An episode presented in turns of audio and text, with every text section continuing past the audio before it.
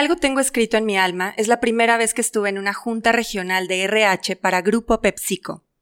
Yo era apenas una chiquilla recién egresada, emocionada, escuchaba a responsables de RH con más experiencia, haciendo una lluvia de ideas sobre cómo y qué hacer para que la rotación de personal bajara.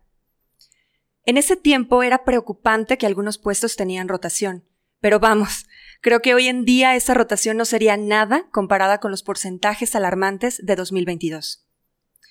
En esa reunión, hablaban sobre mejorar sueldos, mejorar prestaciones, hacer más eventos, integrar a la familia, darles premios, crecimiento laboral, etc. Yo escuchaba atenta y me preguntaba, mm, ¿qué es lo que haría que una persona no quisiera irse de un lugar? ¿Qué es lo que un trabajador debería tener para quererse quedar mucho tiempo en una empresa? De repente llegaron a mí situaciones que había vivido meses antes en el día a día en mi trabajo como RH. Una trabajadora por ejemplo, que se sentía sumamente deprimida por situaciones difíciles en su casa y que al llegar a la empresa encontraba en sus amigos risas, consejos, vínculo. Una colaboradora que sentía un vacío en su vida personal y que al ser muy buena en su trabajo recibió aumento, otra posición, pero lo más importante, reconocimiento público, que no tenía en su casa y que la llevó a ser mejor en su nueva posición. ¿Eso qué generó? Vínculo con la empresa. Un trabajador que tenía problemas físicos fuertes y que al llegar a la empresa se encontró con un departamento de RH que escuchaba sus tormentos y dolores en casa. Poco a poco fue atendiéndose y cuidando de su cuerpo, situación que lo llevó a controlarse la enfermedad y faltar menos. Ahora sentía compromiso y agradecimiento por la empresa. Eso generó vínculo también. Estas experiencias y mi formación como psicóloga me llevaron a pensar en la idea de que los trabajadores son seres humanos en una organización Ahora, no inventé el hilo negro. Muchos autores desde los ochentas o antes hablaban sobre tratar a los trabajadores como personas que piensan, sienten y actúan. Pero es que en México no había esa cultura empresarial, de cuidar al talento humano e invertir en él desde la persona, desde la parte física, emocional y mental, no solo técnica. Todas esas personas que colaboran en una organización vienen de familias disfuncionales. Vienen de escuelas que no enseñan a tener un equilibrio para generar resultados positivos. Venimos de una sociedad donde escondemos lo emocional y mental. Vamos, ¿cómo queremos que alguien que viene con muchas carencias lo dé todo en un lugar y se quede sin moverse, aún con todas las áreas de oportunidad que las empresas mexicanas tenemos? Hoy sé que no es responsabilidad completa de las empresas solucionar la vida de sus trabajadores, por supuesto que no, para tener mejores resultados, pero sí podemos poner un gramito en la empresa, otro en las escuelas, otro en las familias y muchos más en la sociedad. Con ello creo que podríamos generar salud, crecimiento en las personas y sobre todo vínculo, que es lo que hace que una persona por convicción propia se quiera quedar en un lugar. Eso creo podría mejorar, mejorar la rotación en las empresas. O eso es lo que podemos empezar a hablar. Bienvenidos, esto es RH, nosotros te hablamos sin filtro. Muchísimas gracias Divia, bienvenidos. Y muchísimas gracias a todos. Estamos en este tercer episodio y como lo pueden ver vamos a hablar de un tema que si tú trabajas en RH, yo creo que a lo mejor vienes llegando de, la oficina de tu casa y dices otra vez hablar de rotación. Pero probablemente que escuches algo que te pueda funcionar para mañana hacerlo mejor. O al menos esa es nuestra intención aquí en eh, Nosotros te hablamos RH sin filtros. El día de hoy tenemos a dos invitadazos de lujo, de lujo, de lujo. Eh, inicio presentándoles al maestro Arturo Castañeda, director eh, nacional de Tyson de Recursos Humanos director nacional de recursos humanos de Tyson y miembro del Consejo Consultivo de la Asociación de Recursos Humanos de La Laguna. Arturo, ¿cómo estás? Bien, muy bien, muchas gracias por la invitación. Ahorita que estabas comentando el llegar a la casa y escuchar de recursos humanos otra vez o de rotación, por lo menos, por lo menos te vas a dar cuenta escuchándonos que varios adolecemos de lo mismo. No eres el único. no, no, estás solo en no este estás solo en este mundo, sí Tienes hermanos, ¿no? Y también eh, presentarles a otro invitado de lujo, Luis Olivares, presidente de la Asociación de Recursos Humanos de La Laguna actualmente y director de Integra, eh, empresa dedicada a las soluciones en capital humano. Luis, muchísimo gusto y muchísimas gracias por estar aquí. hombre, gracias a ustedes por la invitación. Es un placer estar aquí. Ahora sí que departiendo de, de un tema que creo que es de interés general. Como dicen, creo que es algo que que cualquier persona que está vinculada al tema de, los recursos humanos hoy día está dentro de sus ocupaciones y preocupaciones. Entonces creo que de aquí pueden salir ideas muy buenas y, bueno, un gusto estar aquí con ustedes. Creo, Muchísimas gracias. Creo, Dani, o sea, que esta mesa va a tener muchísimas ideas. Creo que vamos a hablar sin filtro. Así es. Y es que, a ver, yo quiero poner en la mesa algo importante. La rotación en 2022. ¿Qué sucede? O sea, ¿qué ustedes consideran que está pasando en las empresas, en las personas? ¿Por qué la rotación ha crecido muchísimo y por qué hoy es algo que los empresarios de verdad es un dolor de cabeza y están llorando, pidiendo auxilio a nosotros como recursos humanos, pero también a otras áreas. ¿Qué pasa? ¿Qué creen ustedes que está pasando en 2022 con la rotación? Bueno, mira, yo creo, digo, ahorita lo, platicaba con Arturo antes de entrar a, Cuadro y con, creo que comentamos Creo que es un tema cultural. Yo escucho a muchas, muchos empresarios o muchos directivos de empresas que dicen, oye, es que nuestro problema es la gente, no hay gente. Entonces, este, vamos a partir del tema de que, de que no es un tema demográfico. O sea, no es un tema que, tú salgas a la calle y no vas gente. Correcto. O que al final del día haya más, más, más, más posiciones ofertadas de trabajo que de la cantidad de gente que existe en la región. O en esta región y en cualquier otra, ¿no? Entonces, desde, ese, desde esa perspectiva, entonces tienes que decir, oye, a ver, entonces si no es un tema demográfico, entonces algo no está haciendo clic no está embonando como un rompecabezas. O sea, tengo este espacio vacío, tengo que embonar algo ahí que es una posición. Este, y partimos del tema de, de, cultura, ¿no? O sea, ¿qué busca una persona? O, o, qué, o, dónde embona y, y, ahorita la, gente no está embonando en las condiciones o en las posiciones que, estamos ofertando como empresa. Entonces, creo que ahí es donde, donde está la tarea de nosotros como profesionales de RH en, en, en, la reflexión que bien tú hiciste ahorita entrando al programa, en decir, bueno, ¿cómo puedo generar todo ese, todo ese entorno de bienestar? ¿Cómo puede ser atractivo? Es como si estamos vendiendo ofertas laborales.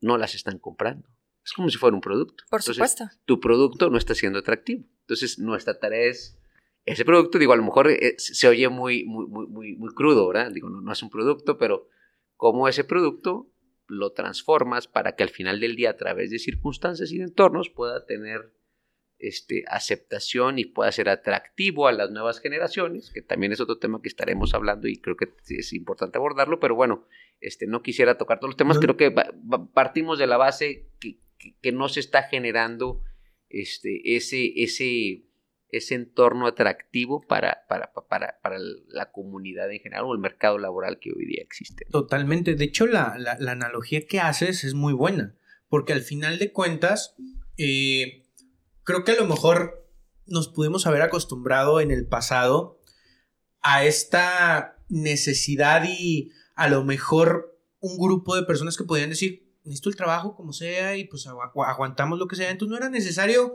hacerlo atractivo, o sea, hacerlo una venta, ¿no? Es, es como decir, mm, el servicio municipal de aguas, pues no tiene que andarte haciendo eh, mercadotecnia para que les compres agua porque realmente la necesitas. Y en algún momento fue así. Hoy a lo mejor eh, sí necesitamos ver, a ver, qué es atractivo, como lo mencionas, qué es lo que están buscando, qué es lo que necesitan, qué es lo que quieren, qué les apasiona, qué los puede traer aquí a hacer algo eh, que nos tiene que beneficiar a los dos. Pero, a ver, Arturo, ¿en qué momento cambió de tu poner un anuncio y tener 10 personas afuera de tu empresa buscando empleo a ahorita tener que convencerlos de, que, tu empresa es atractiva? ¿En qué momento tú consideras que cambió eso? Mira. ¿Y por qué? Tal y como lo, lo platicábamos, yo creo que a partir del 2015-2016 empezamos a ver ese cambio. Tiene que ver también con un cambio generacional, pero yo tengo, yo lo veo de dos maneras. Una es como empleado, es cierto lo que dice Luis, tiene toda la razón. ¿Cómo voy a hacer más atractivo mi trabajo, mi empresa, mi ambiente laboral, mi cultura? Porque tengo que atraerte a ti empleado, o a ti colaborador, o a ti futuro, este, eh, ahora sí que vamos a llamarle estrella de mi equipo. Pero por el otro lado, como también como empresario, si te pones en los zapatos del empresario, los costos son muy altos, todo va subiendo, este, tengo que asegurarme de poder entregarles el salario a todos y a veces hay posiciones donde no puedo, no te puedo pagar más. No es que no quiera, pero no puedo. Aquí el problema que estamos viendo es que antes era muy sencillo. Pegabas una lona afuera de. No hacías nada más que simplemente colgar la lona, que ya la tenías ahí guardada, que no le hacías nada más que simplemente solicitamos operadores. La, el- la ponías el lunes y el martes en la tarde la estabas quitando porque ya tenías un chorro de... Muchísima gente sí, ahí pidiendo. Filas de gente pidiéndote el trabajo. Y ahorita es, pongo la lona, lo publico en Facebook, hago perifoneo, uso todavía el periódico. Oye, este, Arturo, tenemos que ir por la gente a su casa. Sí, o sea, tenemos que ir a su ándale. colonia y decir, disculpe, ¿no quiere venir a trabajar? Sí, o sea, el, el- voy a mandar el autobús precisamente a tales áreas para que pase a tu casa. Le dices a tus colaboradores, oye, si tienes un primo, un hermano, etcétera. Y todavía, todavía les dices, tú dime a qué horas puedo venir, digo, a qué horas vas a venir para yo esperarte. Y Mm. aún así, no encontramos gente. Por supuesto. O te dicen sí, claro, y no van. Y no, ¿sí?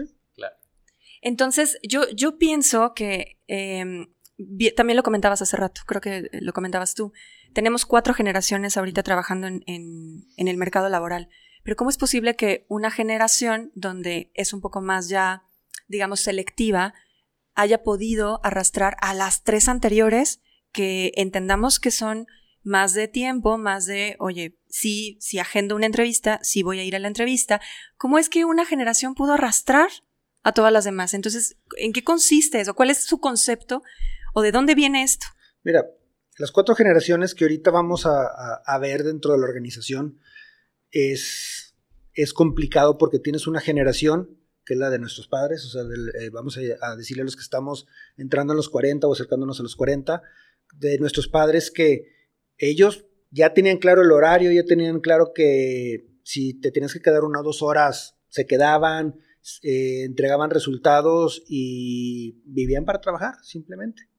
Después de eso, eh, están los famosos millennials, en, la- en la- las que todavía entramos algunos que el celular, el- la tecnología aquí, allá, etcétera. Sí, ent- entonces los que nos sentimos millennials todavía o somos parte de ser millennials, entendemos porque, bueno, venimos de papás que nos pusieron valores, responsabilidades, desde muy chicos nos pusieron a trabajar tal vez y entendemos el concepto, pero luego tenemos generaciones que todo les fue dado.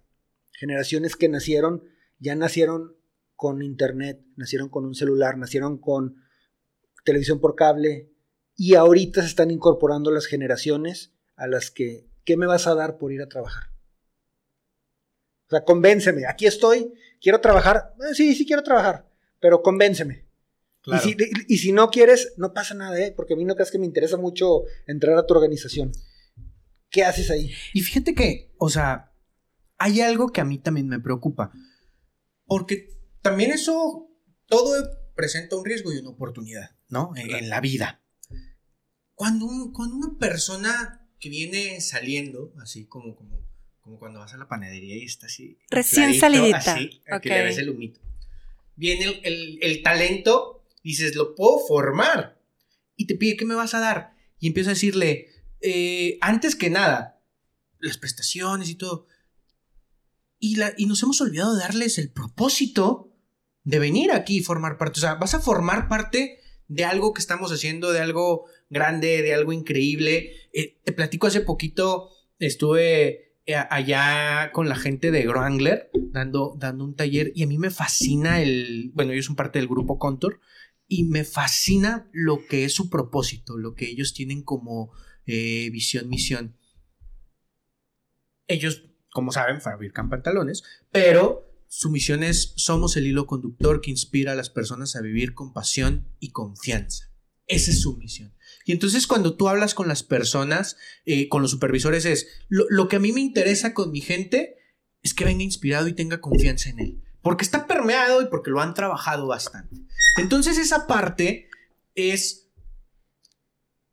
¿Por qué las demás organizaciones no le están apostando a eso cuando el mismo empleado te está diciendo, a ver, ¿qué me vas a ofrecer? Te voy a ofrecer un propósito que muchas veces no lo tienes. Y, y es más, estas nuevas generaciones no lo tienen, no saben qué quieren hacer. Mira, yo creo que no solamente no la tienen las nuevas generaciones, yo creo que hay organizaciones que no lo tienen tan claro como lo que acabas de mencionar. Por Entonces, supuesto. de ahí partimos, ¿no? Eh, Este, yo creo que, que es un trabajo de origen donde las empresas deben de trabajar en ese propósito para poderlo alinear y no solamente a la nueva generación, sino a la mezcla de las cuatro que ya se encuentran trabajando de manera conjunta. Hoy te dicen, oye, ¿por qué la, la- la nueva generación jala y arrastra a las demás?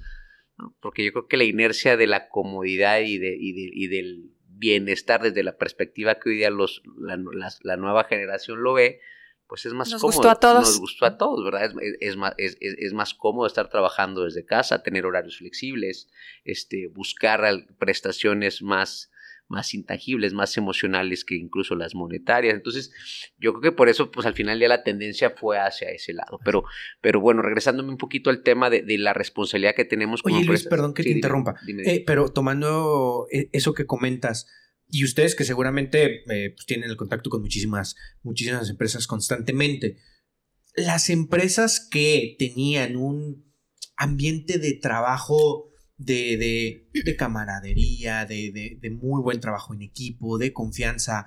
Eh, ¿No estaban algo ansiosas por regresar a su ambiente, a volver a ver a, ya, ya extraño a mi amiguito, los chistes de aquí, que las gorditas de no sé dónde? Eh, y seguramente había otras empresas donde decías, por favor, que no se acabe esto, o sea, no quiero volver a ver la cara de esta persona.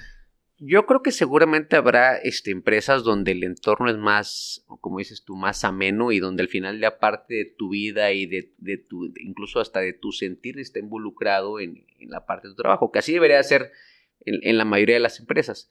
Pero como bien dices, yo creo que, que, que, que en su mayoría este, el trabajo está asociado con un tema de presión, este, con un tema de, de responsabilidades excesivas, de, de largas jornadas de trabajo, de pues así de un pesar, ¿no? Este, y, que al final del día, al momento que llega una pandemia y te dice, oye, pues te voy a liberar de todo eso porque pues o te vas a tu casa fuera de ninguna responsabilidad o, sigues operando pero a un ritmo más, más a tus decisiones y más a tus tiempos, este, y yo creo que pues eso nos gustó a todos, ¿no? Es correcto. Y, y yo, yo me quedé pensando un poco en, a ver, al final del día las empresas como Wrangler o como muchas otras que ya están poniendo en práctica eh, la marca empresarial, o sea, porque como bien decía Luis, ahorita ya es la empresa es la que tiene que vender el proyecto para que la persona quiera entrar. Y no nada más en, en puestos gerenciales o directivos, estamos hablando personal administrativo, incluso hasta el operativo. O sea, ellos buscan de qué es lo que voy a hacer aparte de coser aquí, qué es lo que voy a hacer aparte de operar aquí, qué otra cosa me va a dar la empresa que no me dan en mi casa que eso es lo que, lo que se ve ahorita mucho. Entonces, si las empresas eh, que se preocupan por la parte de la rotación y realmente atacarla de fondo, creo yo, o por lo menos una parte, son las que dicen, a ver, vamos a implementar cosas nuevas. Y entre esas cosas nuevas tiene que ver, pues vamos a ver el motivo. Que además de venir a coser, además de venir a operar, ¿qué más va a hacer el trabajador aquí?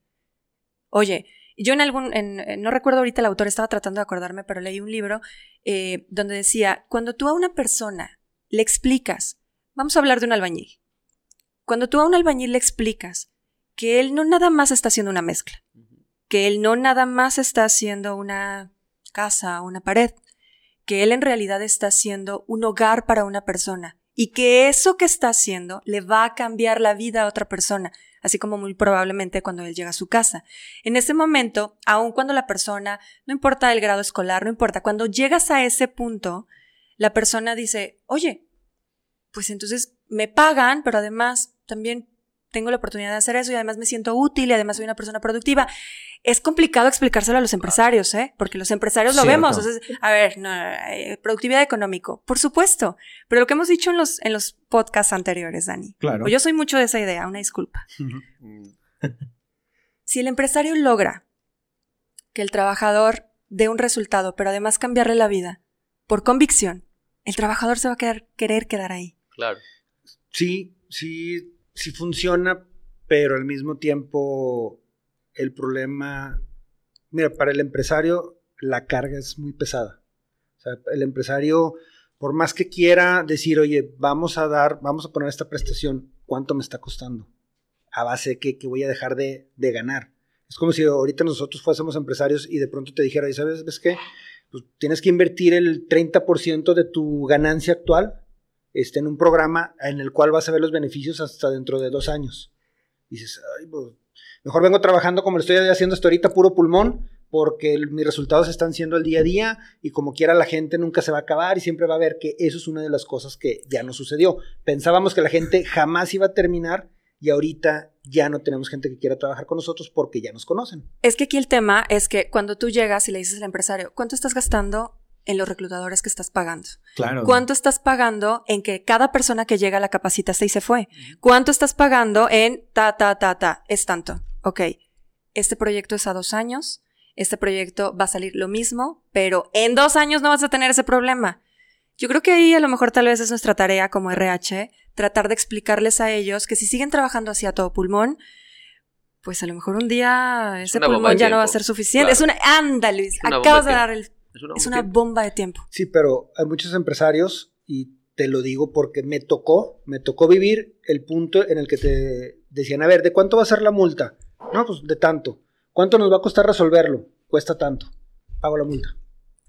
O sea, sí, Ok, sí, sí, sí, ahí, sí, ahí, sí, o sea, sí. híjole, voy a Y, eh, empezar a es- hablar es- sin espérame, filtro. espérame. Y, son, o sea, y es una empresa transnacional, eh, o sea, no es una empresa mexicana. Entonces, desde ahí, desde ahí, desde ahí, desde ahí, y no es la única, hay varias donde, ok, ¿qué hacemos? No, pues mejor págales el, regístralos con el mínimo en el seguro social. ¿Qué edad tiene la, qué edad tiene ese empresario? No me, no, no, no. No, no, no, Te- la- el rango de edad estoy segura que es arriba de 50 años. no, eso, no, no, no, no, no. Hacia donde voy con esto es, siendo sinceros, ahorita tanto el empresario como también el, el colaborador quieren resultados inmediatos. Ya no tienen la paciencia para decir, bueno, que Sí. es un programa a dos años, déjame el invierto. Antes lo hacíamos porque a mí en Toyota me tocó vivir el tema precisamente de la marca. Me tocó que en la ensambladora traíamos los vehículos, traíamos al personal y le explicábamos, mira, lo que tú coses, aquí va, la bolsa de aire hace esto.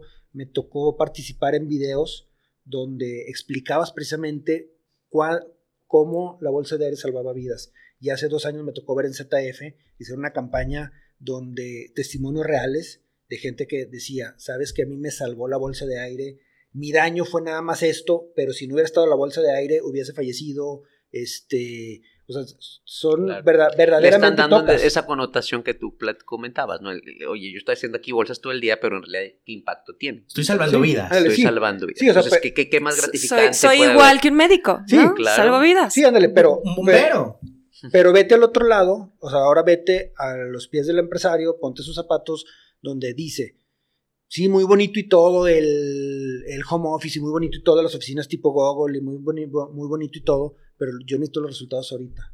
Ves los resultados de Google y entonces le dices al empresario, ve a Google, ve a, ve a Starbucks. Hace poco, hace poco un empresario me dijo, ¿qué tengo que hacer, Divia? Dime qué tengo, si tú me dices qué tengo que hacer para que mi gente esté como los chicos de Starbucks, ¿qué hago? ¿Ok? Bueno, y Pues la entonces- historia de. Y, y de le este expliqué, le dije, le, le saqué el libro y le dije, bueno, primero lee este Claro. libro. Segundo, No es por el café, ¿no? Ve por el es café. No es por el café. Si lo, si lo han leído, es muy bueno porque habla precisamente de cómo abrazaron al, al- al empleado a la gente. y el, em- el empleado te abrazaba al cliente por lo mismo. Pero entiendo un poquito el punto de Arturo. Sobre todo, o sea, una cosa es cuando inicias el negocio y, la estructura y todo, pero ahorita ya hay un ritmo donde la rotación me sigue costando y puedo tener un programa dos años, pero esos dos años me va a seguir costando la rotación, porque es un, es, es- un, es, un, es una inversión completa. Creo que, se tiene que hacer. Sí, no, o sea, A se- ver. De ¿de qué lado estás, Dani? ¿De mí o qué? No, Eh, yo, yo- yo estoy del lado de la paz. Yo estoy en medio. No, les voy a decir algo que yo creo que aquí también nos estamos perdiendo un poquito. Estamos hablando de ejemplos de empresas transnacionales que llegan con culturas ya desarrolladas incluso de otros países de años, o sea, que ha funcionado en otros lados.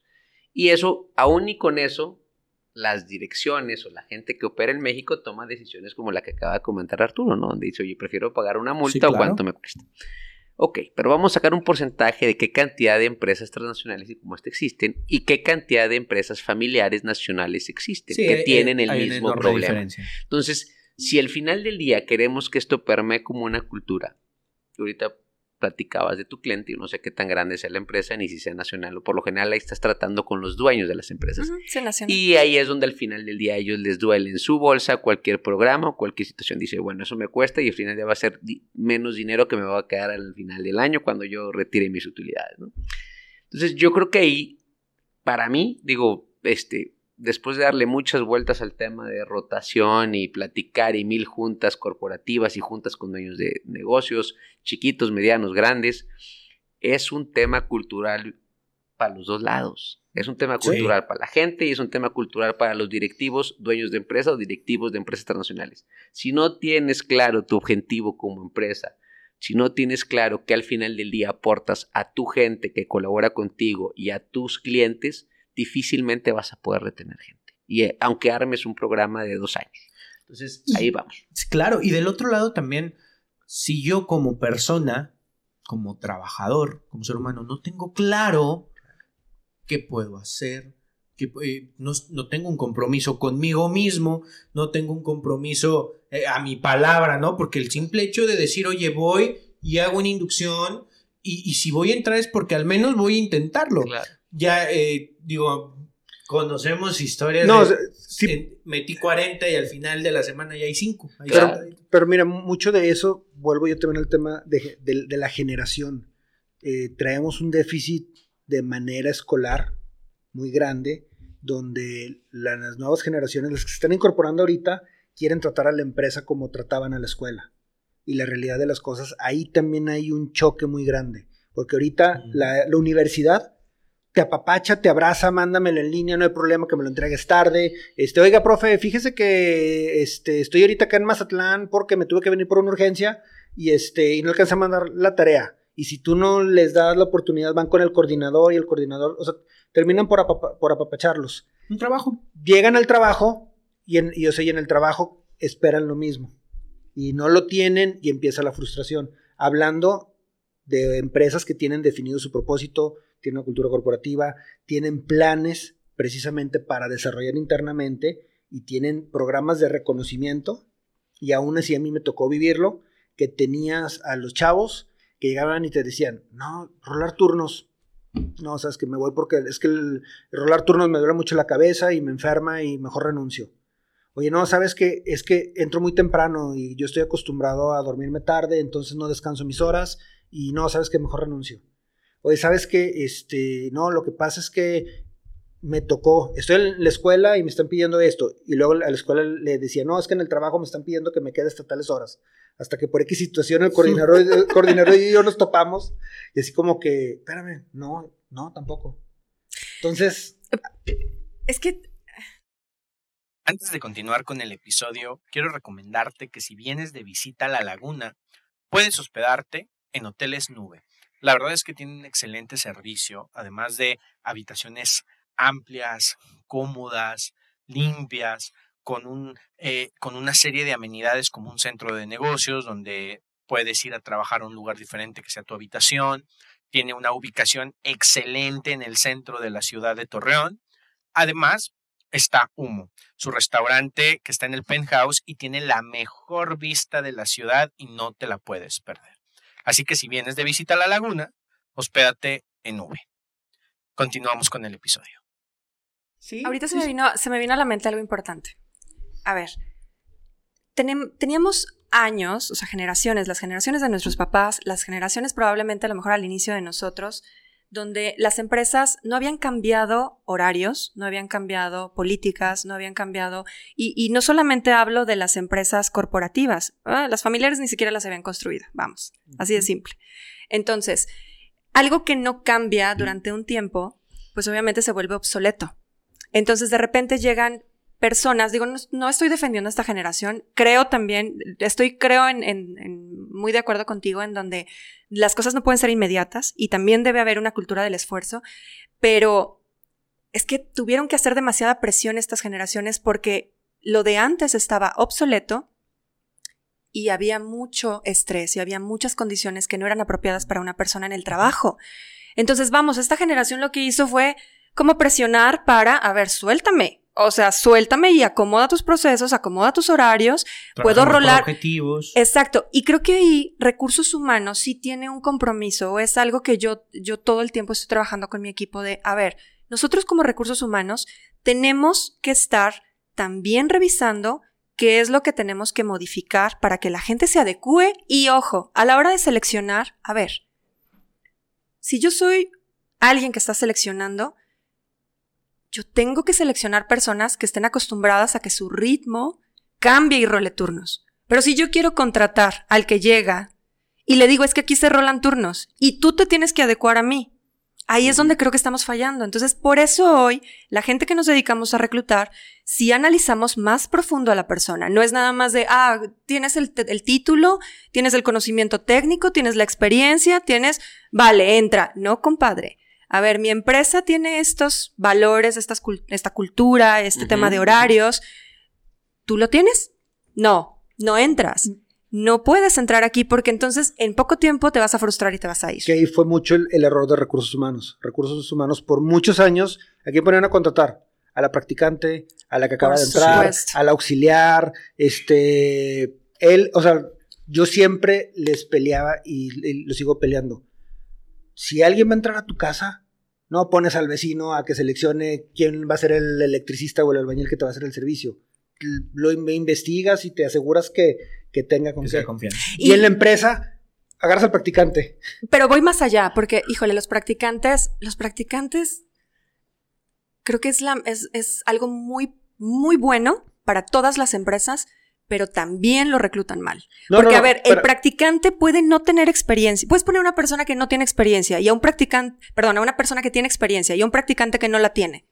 Pero si el practicante tiene amor por eso, si el practicante tiene habilidades blandas que tienen que ver con el reclutamiento y con la selección y con vender el proyecto, yo lo he comprobado. el practicante le gana al de la experiencia. tiene que, ver con pasión. lo, que pasa es que no me dejaste terminar. que aquí el tema es lo que tienes que hacer es implementar el programa de capacitar quién te va a hacer el reclutamiento. Porque en ocasiones también a la persona que ponemos a reclutar no tiene ni idea de nuestros procesos. A veces contratamos una empresa externa, queremos que nos, que nos dé el servicio, pero jamás han entrado a la compañía, no saben qué procesos tenemos, mal tienen una idea de qué y ahí también se vuelve después un problema volviendo al tema, el practicante porque no lo capacitamos o el auxiliar porque no, no le dimos la capacitación.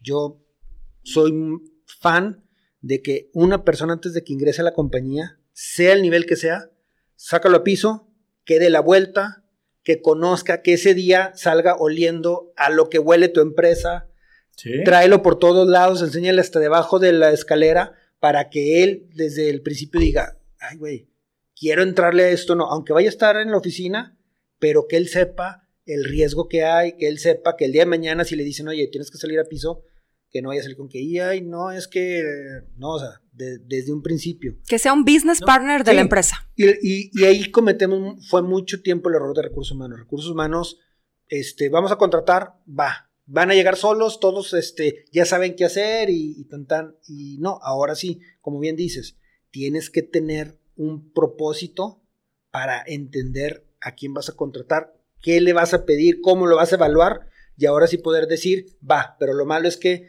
de 100, 50 a 20. Y te vas a seleccionar esos. A 5 y de esos 5 todavía a ver si, ahora sí, de esos 5 a ver si ellos quieren trabajar contigo o no. Sí, claro. Y, otra cosa, digo, aquí eh, yo estoy completamente de acuerdo con, con el tema de que si le tiene la pasión lo puede hacer bien, pero nunca deja solo un practicante. Hacer una labor tan fundamental. O sea, al final de cuentas, porque sí sucede de, necesitamos practicantes para contratar. No, no necesitas practicantes para contratar. Necesitas practicantes y capacitarlos. Y, capacitarlos y, te voy a decir una cosa. Estar con ellos durante ese, proceso, o sea, acompañarlos. Ser, su mentor. Claro, porque solos. El practicante lo ven como un commodity. O sea, e, este, y, no es un commodity. Correcto. El practicante debe tener ciertas características, como lo comentas, que, que, embonen en la organización donde lo estás integrando. este, digo, incluso, digo, yo no estoy negado a que pueda participar en alguna fase del proceso. Definitivamente no puede ser la persona que acabe decidiendo, la selección. De acuerdo. Pero, pero, pero, pero ese empuje y esas ganas que pueda traer el practicante o, o esa capacitación que le puedas tú transmitir a él, y yo creo que son, son un gran semillero siempre y cuando se sepan cómo utilizar. Por supuesto. Totalmente. Y fíjate que mencionando el tema de, sacar a piso, yo cuando entré, eh, cuando me dieron la oportunidad en, la empresa automotriz que trabajé eh, con Joca, que Joca Bet García, no sé si Sí, como no, Joca es ahí, es mi tesorera ahí en Arla. Ah, le, mandamos si nos ve, que nos Un abrazo. mi, mi, mi, primer jefa en la empresa eh, me mandó dos meses de, con un supervisor de producción.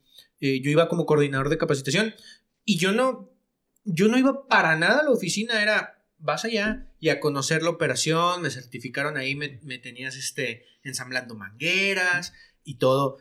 Eso, eso realmente te da la, la pauta para explicar un propósito. Y, y, para poder entender, oye, una persona dice que está fatigado. Muy probablemente sí, ¿Sabes por qué? Porque ya lo viví. A ver, ¿qué operación es? Si está pesada, no está pesada, eh, eh, está complicada, no está complicada. Porque luego sucede también, eh, y eso tiene que ver con rotación porque hay un desapego completo de la, de la, del trabajador hacia su líder y después hacia las personas en recursos humanos y después hacia la dirección y después ya hay un odio incluso. O sea, hay, hay gente que los odia, ¿no? Porque van y echó a perder tantas piezas, amonéstamelo, suspéndemelo. Y entonces el de recursos humanos que no conoce nunca, jamás se ha pasado por piso, pues te creo. ¿Qué más hago?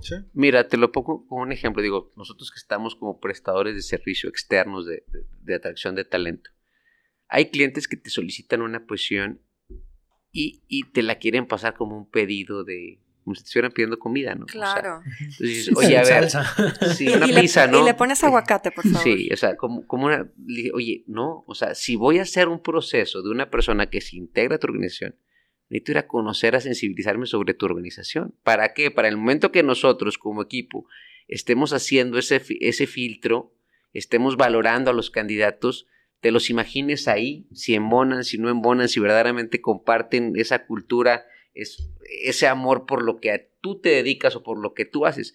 Y gente dice, no, no, no, no, pues no es necesario que vengas, ahí te lo mando, ahí te mando un perfil en papel. Digo, incluso lo hemos visto nosotros, que una misma posición en una misma organización, dependiendo a dos áreas diferentes, pues tienes que hacer una adecuación en tu selección. Es correcto. O sea, entonces, si, si, de, esa, si de esa base partimos, donde, donde la misma gente de RH no tiene una no tiene no, no, tiene la esta visión, esta visión pues estamos perdidos. ¿no? Entonces, y, y, nosotros como prestador de servicios, al final del día, si, si, tú no logras palpar pues, la probabilidad de que sea, que sea errático tu proceso es mucho. Y al final le pones en entredicho la capacidad del servicio que tú estás dando. Entonces, creo que, que, que, viene ahí un tema, un tema delicado y digo, para nada, hay grandes profesionales de recursos humanos, gente muy capaz, pero, pero al final del día también hay una falta de, desarrollo y de conciencia en nuestro gremio o en la gente que está, que al final ya creo que es responsabilidad de todos los que estamos ahí el, comentarlo, el, verlo, porque, porque va a ser la solución a verdaderamente evolucionar y erradicar parte de las, de las problemáticas que viven de este tema de rotación. Que, haciendo el comercial, para eso está la Asociación de Recursos Humanos de la Laguna, ah, donde verdaderamente escuchas qué están haciendo los grandes, los medianos, los pequeños te vas a identificar y vas a poder levantar la mano para decir, oigan, yo tengo esta bronca. Ya hice esto, esto y esto y esto y esto. ¿Qué más me sugieren? Claro. Ah, ok, tienes 70 eh, profesionales de recursos humanos que uno de ellos te va a dar una idea que no has eh, implementado y te va a poder decir, hazlo de esta manera porque yo lo hice así, no me funcionó, o vete por este lado. Pero también le tenemos miedo, las organizaciones, sobre todo las familiares, tenemos miedo de acercarnos a una asociación en general porque mis procesos no están bien, porque no le estoy mm, dando al colaborador. Lo puedes ver muy lejos. Oye, a ver, mi empresa tengo 20 personas, ¿cómo voy a ir con una empresa que tiene 3000 ahí? ¿Qué, le puedo aportar yo como mejor no, práctica? Pero yo, yo, soy de la idea que, que este tipo de asociación eh, para muchas empresas, sobre todo las familiares, es de gran ayuda, porque vamos, acercarte siempre con personas que ya caminaron el camino que tú estás recorriendo y que te puedan dar un consejo, que te puedan guiar, que te puedan dar creo que es algo que sí, o sea, deberían invitar ahorita a todas las empresas que nos puedan escuchar a partir de que, de que vean este podcast. Acérquense a los que ya saben o a los que ya que recorrieron el camino que ustedes lo están ya nos caímos y nos tropezamos y seguimos cayéndonos. Pero aprendemos, aprendemos de todos. Claro. Y, digo, ahí, ahí tuve la oportunidad de, formar parte ahí este de, de, las reuniones del ARLA. Ahí personas que han recorrido muchísimas industrias, hay empresas de muy diferentes, este, Sí. eh, Lo que quieras, construcción, la diversidad minería, de- venta, de- retail. de todo, y que de verdad vas conociendo aún más el mercado que a, a- a veces uno puede decir, "Mm, pues somos una ciudad relativamente chica, o, pero hay de, de todo, encuentras de todo aquí. Entonces, eh, y en esta variedad, no recuerdo quién es el autor de esta, de esta frase, pero como bien dices, buscar a los grandes porque si pude ver más, eh, si pude ver más allá que todos es porque me subí a hombros de gigantes.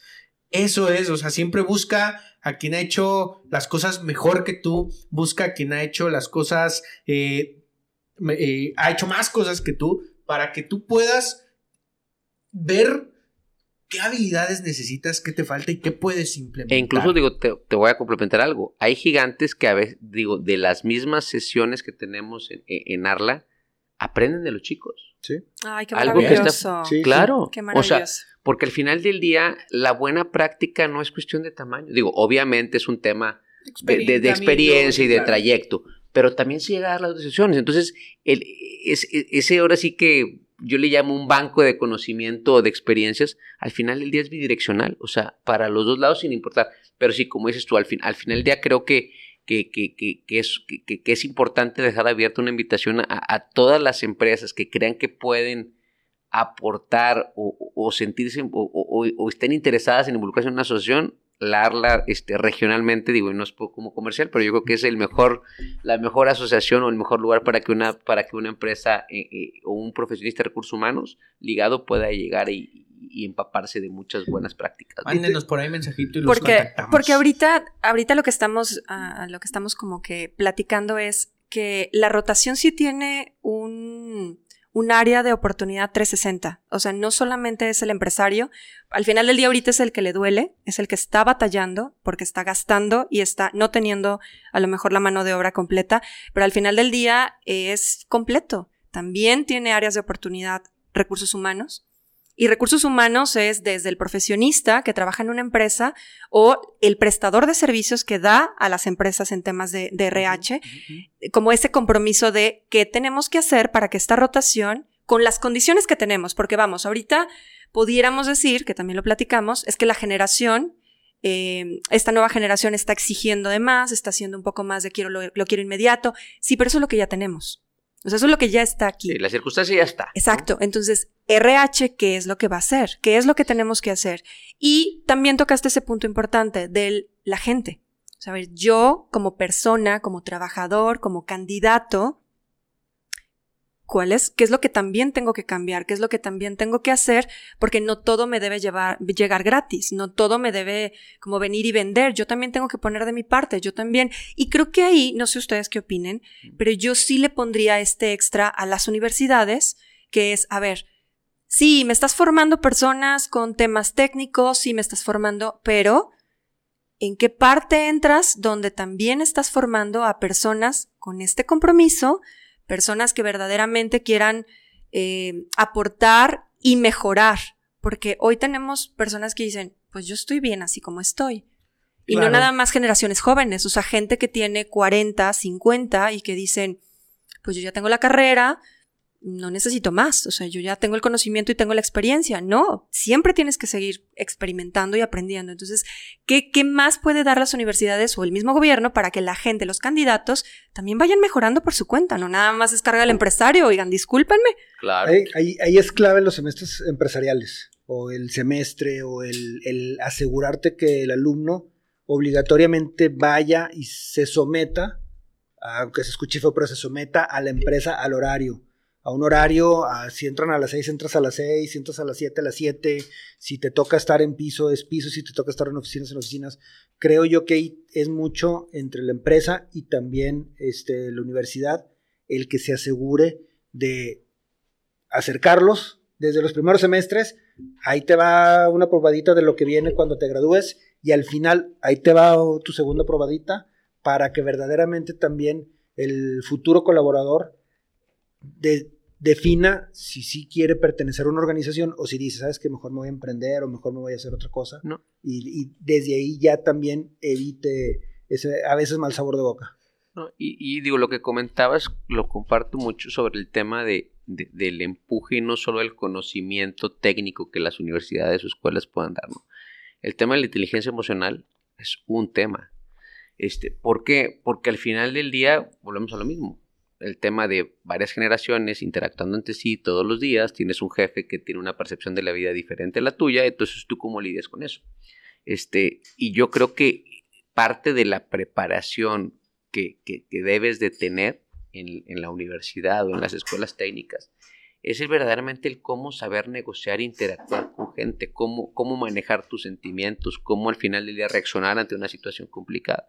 Este, y creo que eso lo dejamos de lado y al final del día hoy día es una, razón importante para que las cosas no funcionen y generen rotación. Regresamos al concepto. Porque, Luis, no sé si te pasa que a veces tienes al candidato perfecto, o sea, digo perfecto entre comillas, porque, por supuesto, tiene el conocimiento técnico, por supuesto, tiene este, la experiencia y entra a trabajar y de repente choca, choca con, con el jefe. ¿Por qué? Porque el jefe es de una personalidad y el candidato es de otra. Entonces de repente chocan, chocan, chocan, chocan.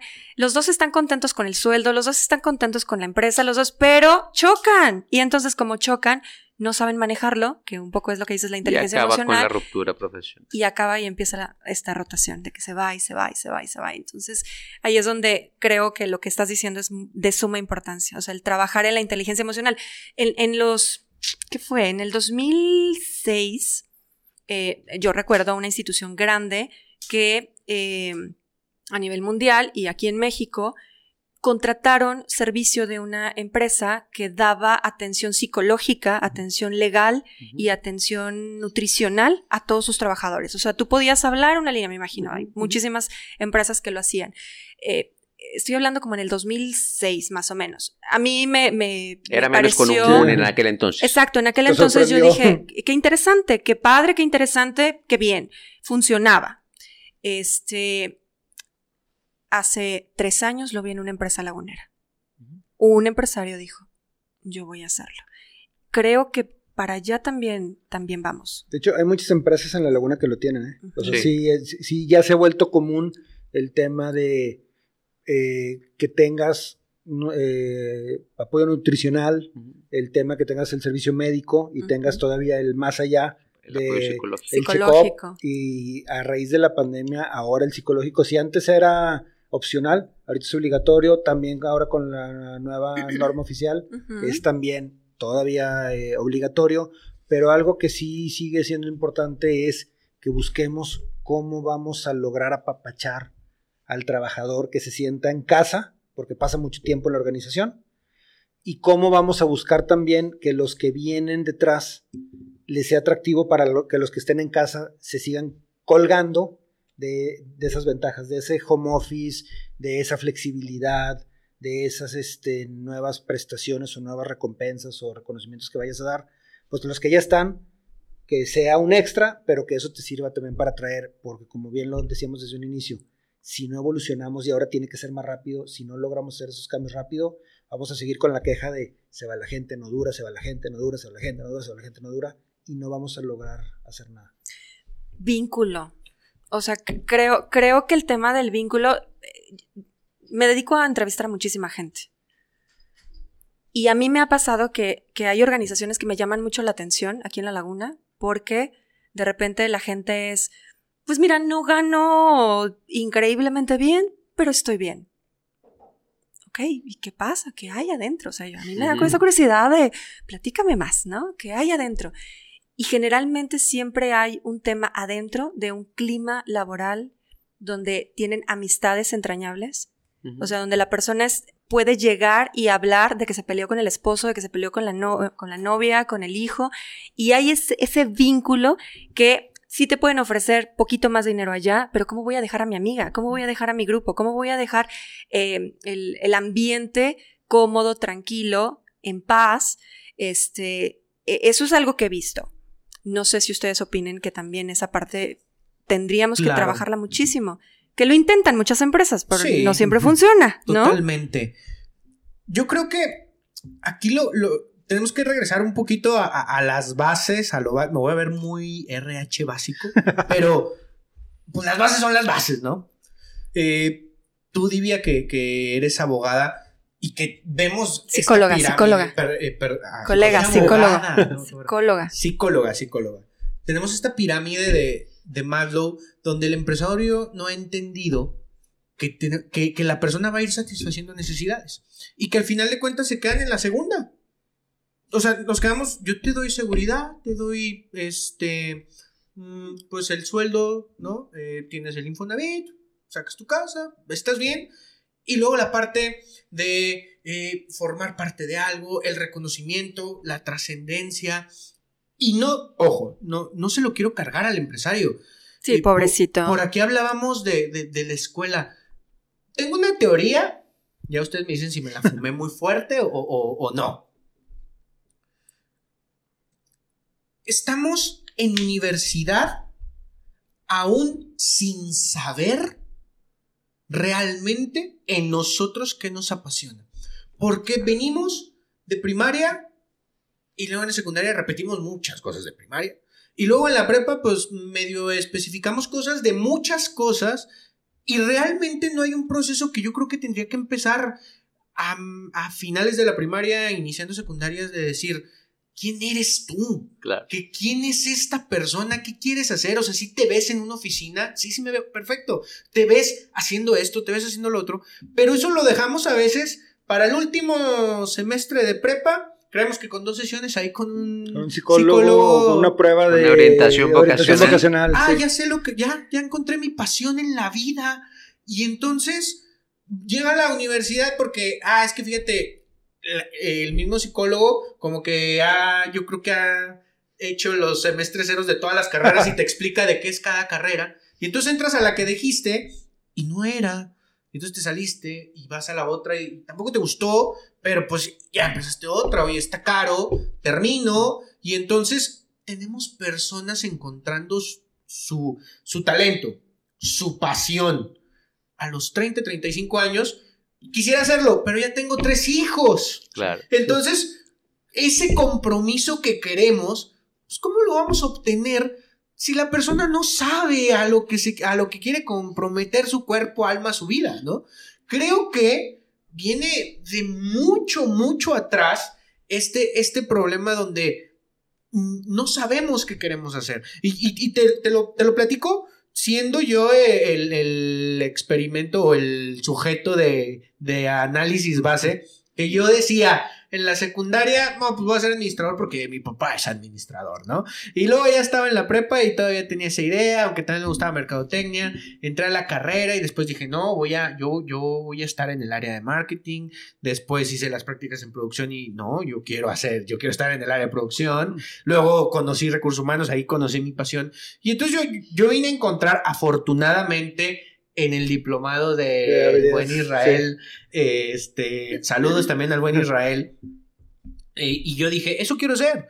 Pero, pero la verdad es que tuve suerte. Claro, sí. De encontrarlo. no, yo creo que hay gente que incluso no la encuentra nunca. Y eso es todavía más triste. Claro. Este, y, y vuelvo a lo mismo. Si tienes gente insatisfecha en los lugares de, de trabajo, en los centros de trabajo, pues eso muy probablemente va a rotar. Este, y creo que ese es un tema, el otro día platicando este, sobre este tema de, la edad en la cual escoges al final del día, pues a lo que te vas a dedicar, lo que vas a estudiar, incluso, incluso hasta en, en la edad que acabas escogiendo muchas veces la pareja con la que pasas el resto de tu vida, te digo, también entrando a temas personales, este, pues en realidad no tienes la madurez para poder hacer una buena selección. Entonces dices, bueno, lo, alargas la escuela, digo, no, no, no va por ahí. Digo, platicábamos con la gente de la American Chamber of Commerce en un, en, en, en, un, en un congreso que hubo por allá a principios de año, este, y venía gente, digo, de Estados Unidos y había gente también de Europa. Entonces decían, cómo los europeos, porque incluso los americanos, van orientando las vocaciones incluso desde primaria, secundaria. Este, y dicen, y también hay gente que tardan en encontrar su vocación, pero es menos que, que, que, ahora sí que la educación occidental que tenemos acá en la parte más, no estamos más americanizados, donde al final del día dices, oye, este, pues yo creo que eso me gusta, pero hasta que entro a la universidad me, me, me entero si, si, si en realidad me, me gustaba o me apasionaba para estar desayunando, comiendo y cenando lo mismo el resto de tu vida. Y, yo creo que eso me gusta, pero porque también como padres a veces cometemos el error de eh, médico, vas a ser doctor, o ingeniero, o aquí, y, em, y, empezamos a encaminarnos y luego nos preguntan nuestros hijos, ¿y tú qué haces, papá? Ay, te ah, yo hago esto y esto y esto y no sé qué, bla, bla, y también nosotros como padres tenemos que asegurarnos de darles la oportunidad a ellos de que vayan definiendo qué quieren hacer, porque como, como bien, bien lo dice Luis, y es, cierto, eh, la cultura europea, ellos incluso le llaman, vocacional, o sea, ellos no tienen así como que preparatoria, y para ellos la técnica y la vocacional, punto. Y ya desde ahí ya te empujaron, ya te encaminaron. La cultura asiática, a mí me tocó mucho convivir con japoneses, ellos para preparatoria ya trabajan, estudian, y tú te vas graduando en base a tu experiencia terminas siendo ingeniero cuando ya pasaste ciertos años en una empresa, cuando ya pasaste por ciertas áreas y es cuando la empresa te da el título de ingeniero. Wow. Entonces, ya para ese entonces ya traes mucha experiencia y, ya dices, sí, sí, verdaderamente me gusta estar aquí. y soy bueno ahora sí soy ingeniero. Sí, exactamente. Entonces, la rotación, muchachos, o sea, estamos hablando que se viene desde casa desde empezamos, o sea, desde, desde adolescentes. Voy a empezar a formar a mis hijos para, para que no hagan rotación en una empresa. Oye, haciendo sí también un paréntesis súper rápido. Justamente ayer eh, comí con eh, una pareja que son uno de mis mejores amigos y sus niñas, pues yo las adoro, son como mis sobrinas. Y me decía su mamá, es que son bien diferentes las dos. Eh, Sarita, no hombre, los números ya se, ya empieza a hacer operaciones, tiene cuatro años y ya empieza a hacer sumas y bla, bla, bla es, un genio, ¿no? Ok, qué padre. La otra niña no. ¿Cuántos años tienes? Diez. No, no tienes diez, tienes tres. Eh, no le importa. Y yo le decía, y como, como que le frustra que no conteste lo mismo. Yo le decía, es que tiene habilidades diferentes. Claro. Lo, lo, lo, aquí lo importante es encontrar porque desde niños van notando los talentos. Yo trabajo con talento. Mi, mi, mi, materia prima es el talento. Y entonces yo le digo, yo veo en esta niña una capacidad para conectar, una capacidad para dirigir. Es un, tesoro en bruto en eso. Dale tiempo, tiene tres años. Dale tiempo.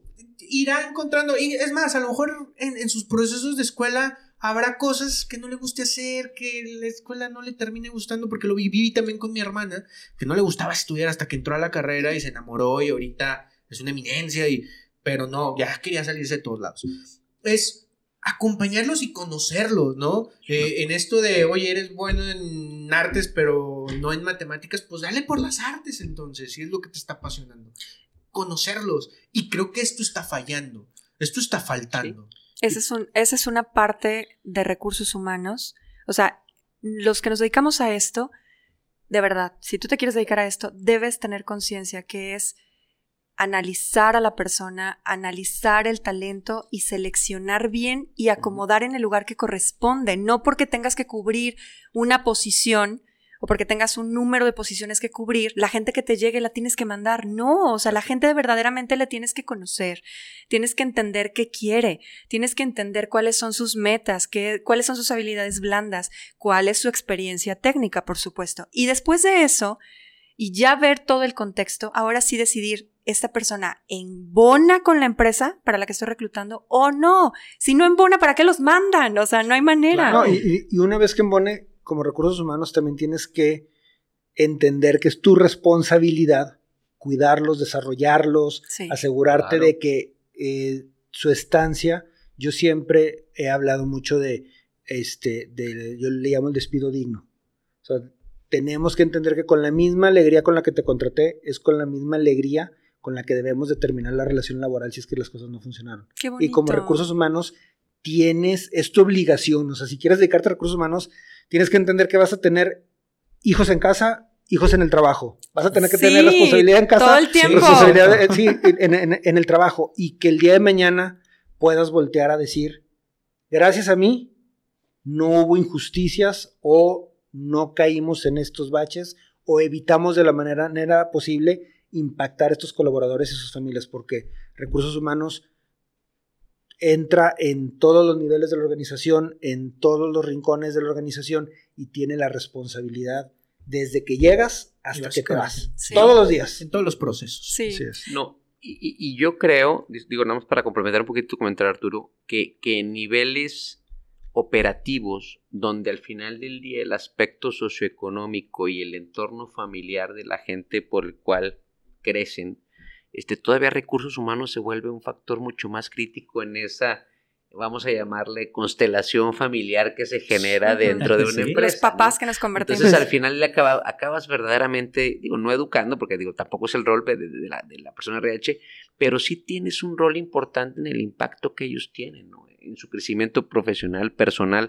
Este, entonces, creo que esa responsabilidad mm, como profesionales de recursos humanos no la podemos tomar a la ligera y debemos de estar preparados para poderla llevar de una buena manera. ¿no? Y es que somos, somos los no, no sé si llamarlo así, pero somos los todólogos en una empresa. O sea, todólogo porque me refiero, si la persona se siente mal, pues obviamente tú tendrías que ser la primera, digo, obviamente su jefe directo, pero tú tendrías que ser esa opción de me siento mal, puedo ir a recursos humanos. Oye, tengo este problema, puedo ir a recursos humanos. Y sé que recursos humanos va a estar en medio.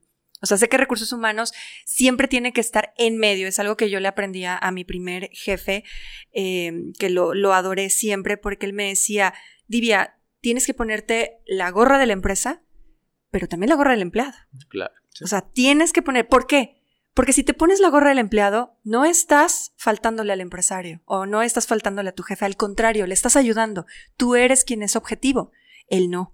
Él obviamente, él, exacto, estás cuidando sus recursos. Entonces, al final del día, si tú eres alguien de RH que está comprometido con ambas partes, no solamente con quien te paga, sino también con el que está dándole ese servicio al trabajador, en ese momento tú le ayudas a él a avanzar, a caminar y a que su gente camine, que es lo que él busca, a que dé resultados, este, y creo que esa es nuestra función, o sea, todos los que nos dedicamos a esto debemos estar conscientes que transformamos vidas eh, y no solamente para que produzcan, o esa es por lo menos mi visión. Yo no ayudo a las personas o yo no ayudo a los empresarios solamente por dinero. Yo ayudo a los empresarios y ayudo a las personas porque esa vida que estamos modificando por convicción te va a dar más. Hoy en la empresa en la que estás, pero allá afuera también, que es algo que dijiste que a mí me encanta. O sea, a veces encuentras personas que colocaste, que hiciste algo para que ellos tuvieran un beneficio personal y eso después se convierte en... Esa, fue mi, esa es mi misión de vida, cambiar vidas, no ganar dinero. Te, va a encantar cuál es el propósito de Carlos Consultores. Ah, ok. cambiar el mundo a través de la forma en que dirigimos a las empresas y a las personas. Qué bonito, Ese es el propósito de Carlos Consultores, por cierto. ya nos pusimos muy melosos, chicos. Lo sé. Disculpa. Pero creo que eh, sacamos de esta plática muy buenos, muy buenos conceptos, ¿no? Principalmente, y creo en lo personal, ustedes me dirán si estoy en lo correcto, tenemos que tener un propósito.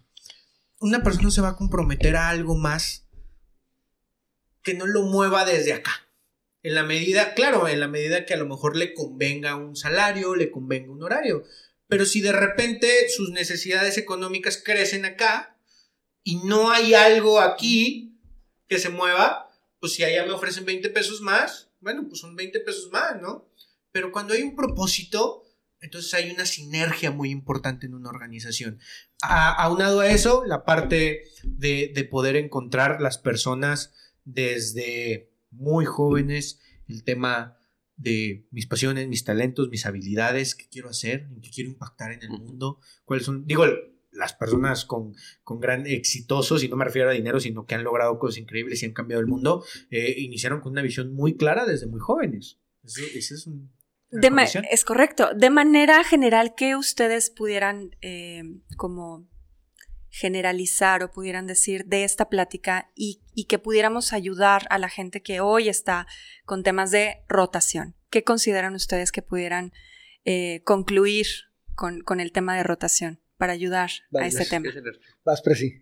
Bueno, yo creo que eh, un tema es este, que cualquier empresario o profesional de recursos humanos debe partir del propósito y debe de partir de, de poder armar una estrategia donde se tome en cuenta el entorno que tiene la organización en temas culturales, en temas de edades de personas, en, la circunstancia que la empresa tiene, para verdaderamente tomar acciones que, generen un impacto directamente alineado a esas circunstancias. Entonces, creo que por ahí es responsabilidad de, nosotros como profesionales de recursos humanos el poder identificar esos, e, esos entornos y tomar acción este, en base a ellos.